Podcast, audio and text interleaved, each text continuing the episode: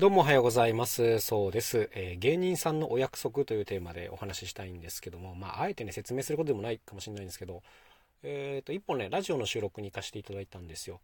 はい。これが東海ラジオさんっていうところがやられてる、えー、オーマイチャンネルというラジオ番組で、まあ、その中の1コーナーで出させていただくことになったんですね。今度、名古屋にあるファブカフェ名古屋というカフェで演奏するんですけども、このオーマイチャンネルの中にね、ファブカフェ名古屋さんとのコラボコーナーがあって、まあ、そこにあの僕がゲストで呼ばれたという感じなんですよ。で、ここの、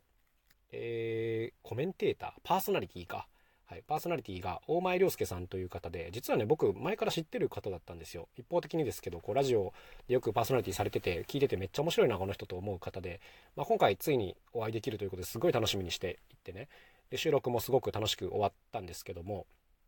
この大前さんって芸人なんですよ。そう。だからね、おしゃべりがめちゃくちゃ上手なんですけど、まあその、何て言うんですかね、技を活かしながらパーソナリティをしてくれるわけです。あの、ラジオパーソナリティの方にも、なんかいろんな方がいらっしゃるんですよね。アナウンサー出身の方とか、タレントの方とかいらっしゃるんですけど、やっぱ芸人さんは喋りが本当に上手で、あの、面白くていいっすよね。すごい僕もあの、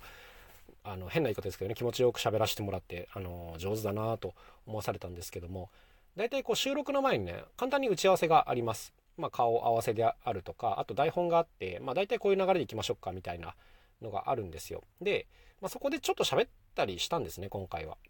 うん、で、なんかその中から、あ、そのエピソードいいですね、みたいなことで拾ってくださったりとかするわけですよ。で、もうその時点で僕としてはちょっとエピソード喋っちゃってるんで、あの、大体オチまで行っちゃってるんですよ。だけど、あの、収録の時にはね、あの、初めて聞くような感じで聞いてくださって、ちゃんとそのオチを拾ってくれて笑ってくれるみたいなあの、優しいなと思いましたね。だって初めて聞く話じゃないんですよ。その2回目なんだけど、ちゃんとこう拾って、あの、いい感じに誘導してくれるっていうのがあってですね、やっぱこういうのってお仕事としてのスキルだなと思いました。なんか僕だったらね、2回同じ話聞いたら、やっぱ1回目ほど喜べないんですよ。そう そうそうそう。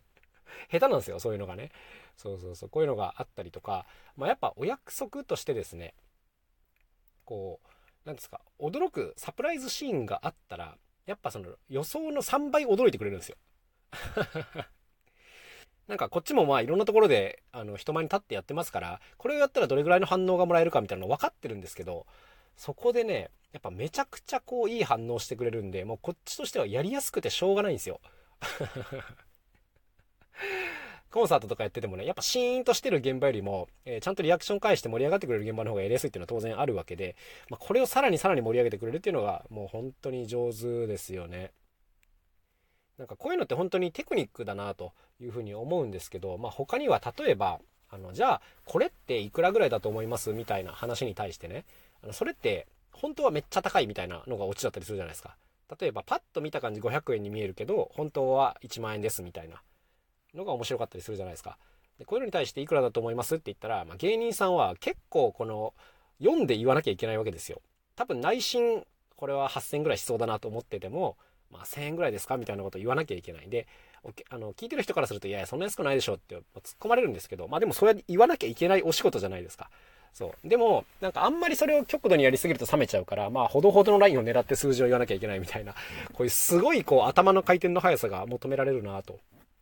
いうところあるんですけど、まあ、やっぱこういうのも本当に上手ですよね。なんか百戦錬磨というかね。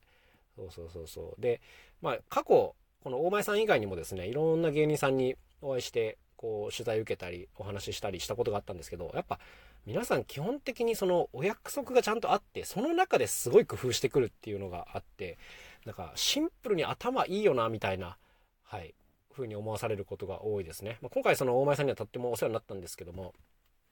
あとは、なんか今でもね、すごく印象に残ってるのがあって、それ昔ポケモンの番組に出たことがあって、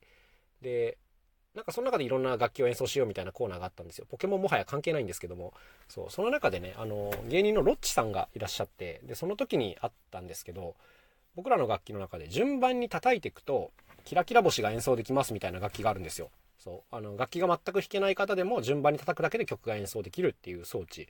まあいいですよね。これ喜んだら大体みんなやってくれるんですけど、当然その芸人さんもやることになって、で順番に叩いていくと、おお、曲になったみたいな感じなんですよ。で、普通にやると普通に終わるじゃないですか。そう。で、まあでもそれでも拍手はもちろんもらえるんですよ。だけど、えー、ちゃんと最後の1音を綺麗に上手に外してくれて、あの、ちゃんとやってくれましたね。はい。あの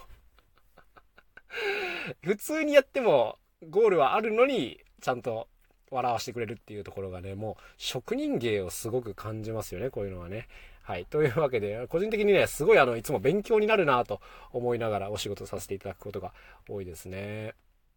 なんかやっぱその工夫次第で、こういろんな面白さがあるよなっていうことをすごいね、実感させられた、そんな一日でございました。はい。ラジオまた告知出すので楽しみにしておいてください。というわけで今日も一日頑張っていきましょう。また明日お会いしましょう。さようなら。そうでした。